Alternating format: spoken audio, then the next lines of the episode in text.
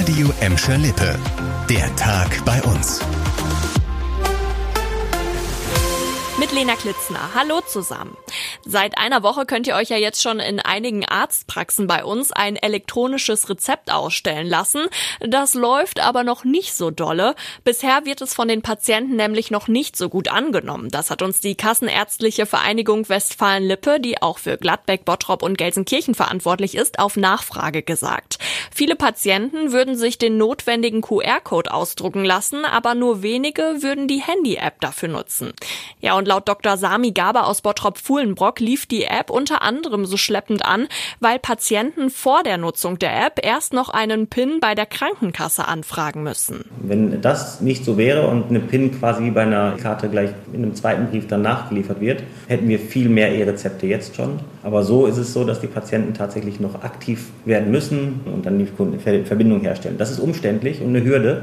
Und das spüren wir auch, deshalb zieht das nur sehr, sehr langsam an Fahrt auf. Ziel des Ganzen ist es ja, den rosa Papierzettel abzulösen. Bald soll das E-Rezept dann auch über die elektronische Gesundheitskarte funktionieren, denn die hat ja jeder Versicherte. Laut KVWL soll es spätestens ab Ende November möglich sein. Wenn da also alles gut läuft, dann wird da also demnächst Papier gespart. Die Industrie bei uns, die spart spürbar Gas ein. Die Appelle zum Gassparen an die Unternehmen haben in Gladbeck, Bottrop und Gelsenkirchen also offenbar gewirkt. Eine Sprecherin der für das zuständige Ele-Verteilnetz EVNG hat uns nämlich gesagt, dass die Grundbelastung durch die großen Industriekunden zurückgegangen sei. Und das auf 68.000 Kilowattstunden pro Stunde. Im Vorjahr waren es im Durchschnitt noch 95.000 pro Stunde. Die EVNG hält deshalb auch einen kurzfristigen Gasmangel für nicht wahrscheinlich. Insgesamt hat der Netzbetreiber bei uns 123 Großabnehmer, die mit Gas beliefert werden und 57 davon wären geschützt, wenn das Gas knapp werden sollte, also zum Beispiel Krankenhäuser und Pflegeeinrichtungen. Auch Privathaushalten soll das Gas nicht gedrosselt werden, nur die Industriekunden, die sind nicht geschützt.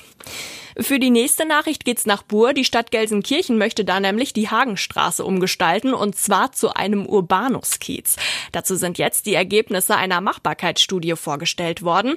Wie das Ganze dann genau aussehen soll, das erzählt euch Sophie Schmelz. Demnach empfiehlt der Gutachter eine Kombination aus Spiel- und Veranstaltungsraum. Die Änderungen werden schon ab Oktober konkret. Da will die Stadt in einer Pilotphase ausprobieren, ob das Konzept angenommen wird.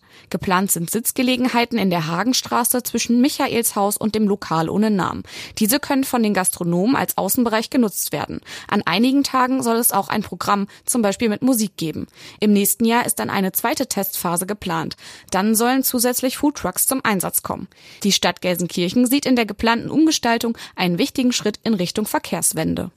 Das war der Tag bei uns im Radio und als Podcast. Aktuelle Nachrichten aus Gladbeck, Bottrop und Gelsenkirchen findet ihr jederzeit auf radio und in unserer App.